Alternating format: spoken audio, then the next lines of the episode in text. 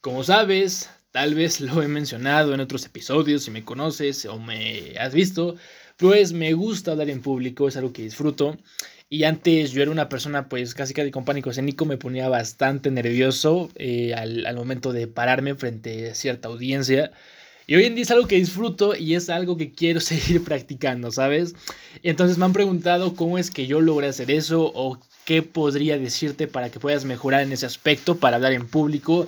Así que en este episodio te diré qué es lo que yo hago, ¿de acuerdo? Es mi opinión, no soy ningún experto, pero es lo que yo hago y lo que a mí me funcionó. Probablemente sea un episodio algo corto porque tengo que salir de momento, pero bueno, por eso vamos a comenzar de lleno con este material. Y primero que nada te voy a decir, mira, relájate carnal, en serio, relájate. ¿Sabes? La mayoría de las personas estamos pensando en lo que los demás piensan sobre nosotros. O sea, estamos en la cabeza como de con la idea de que todos nos están mirando, de que tenemos toda la atención encima de nosotros y esa es la cosa.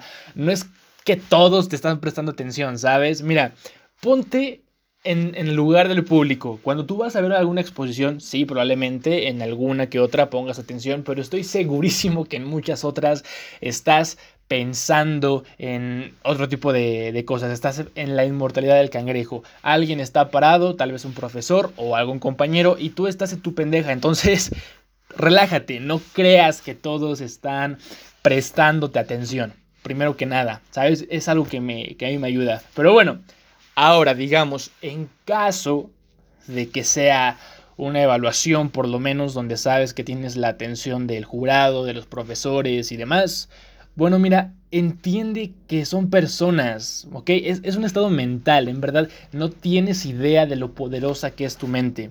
Y al final no es cosa del otro mundo, son como tú, son como yo.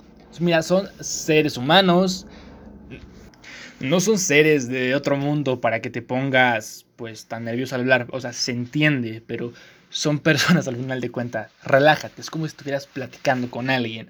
Y domina el tema, ¿ok? Es cierto, tener ese conocimiento y dominio te va a ayudar muchísimo a hacer una mejor exposición, presentación, lo que sea que estés haciendo. Porque ¿Cómo chingados vas a hablar de algo que no sabes? Únicamente vas a estar titubeando y, y, se nota cuando alguien no conoce el tema. Entonces, domina el tema y también aprende a improvisar. Para esto sí tienes que tener cierto dominio del tema y poco a poco esto es algo que llevas a cabo con la práctica. El hecho de que si te va alguna idea, porque esa es la cosa, hay tanta gente que se aprende, es eso, no te aprendas, ahorita se me acaba de ocurrir esto, y es que no te aprendas la información, entiéndela. Estoy seguro que ya lo habrás escuchado en, en, como en alguna otra sugerencia, y es que es verdad, no te quieras poner a analizar la información, ¿sabes? Algo que a mí me funciona cuando es un tema que tal vez me dejaron por proyecto de la escuela, que sabes que te tocó este tema, trato de usar sinónimos, otras palabras, que si es un concepto entre comillas algo complejo, yo busco palabras que sean más cómodas para mí a modo de entenderlo. Y sobre todo eso, entender el tema. Esto poco a poco te va a ayudar a que vayas aprendiendo a improvisar, que si se te va alguna idea, bueno, tú las conectas con, con tu habilidad.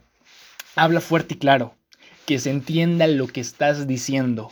Respira. Es algo que inclusive a mí me sigue fallando porque a veces los nervios hacen que nuestras palabras se aceleren y hablamos demasiado rápido.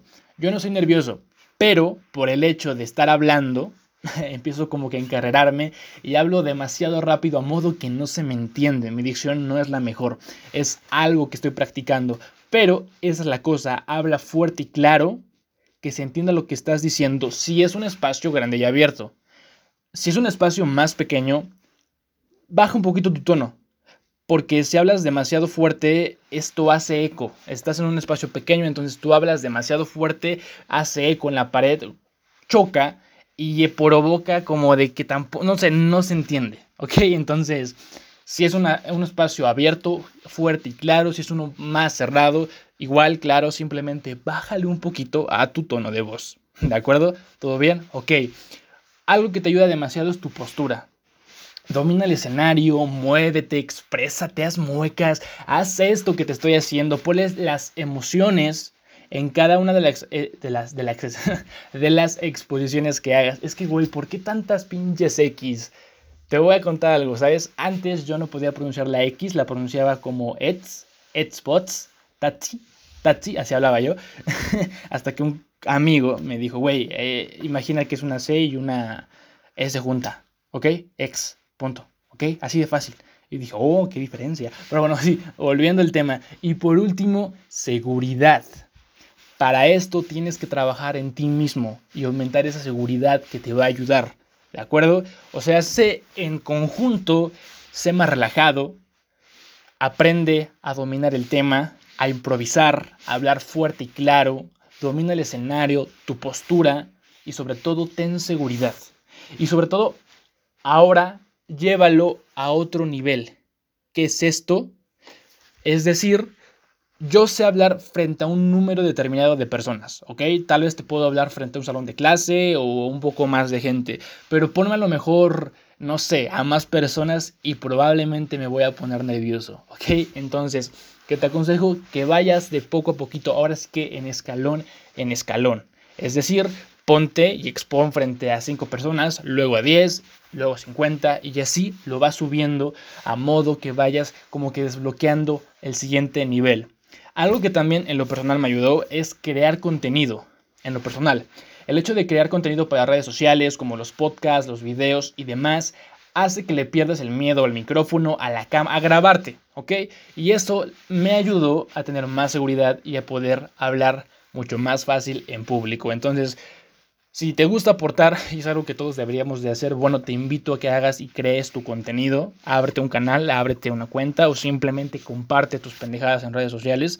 Y eso, el hecho de quitarte el miedo a la cámara, también te va a ayudar al momento de que tú vayas a querer hablar en público. Y sobre todo, mira, no te deshagas del miedo. Sé que te dan nervios. No te estoy diciendo elimínalo porque todos sentimos nervios. Cada vez que yo me paro frente a un, frente a un público, no crees que no es como que sienta nada. Obviamente siento nervios, siento emoción, pero es eso, canalízalo de manera positiva. Canalízalo como adrenalina de la positiva, de la que dices, güey, qué emoción, aquí voy, ¿ok? No te deshagas del miedo, porque no se puede, todos tenemos miedos pero deshazte de la resistencia, esa voz que te está llenando de inseguridades y que solo te dice de que te va a salir mal, que te vas a trabar y demás. Mira, eso elimínalo. No pierdas el miedo porque pues es algo que no se puede, pero deshazte de esa resistencia, ¿ok? Esa vocita a la chingada. Y, su, y solamente, solamente supera el límite, como te había mencionado. ¿De acuerdo? Así que bueno, espero te ayude bastante. Estos son algunas de las cosas que a mí me ayudan para poder hablar en público. Eh, posteriormente tengo algunos proyectos que les quiero estar mostrando a través de redes sociales, por eso te invito a que cheques a través de Instagram, arroba manu-ptup, en Facebook Manu Vázquez y en YouTube Manu para todo un poco. y pues bueno, eso es todo por mi parte. Yo soy Manu, esto es para todo un poco y nos vemos en la próxima. Chao.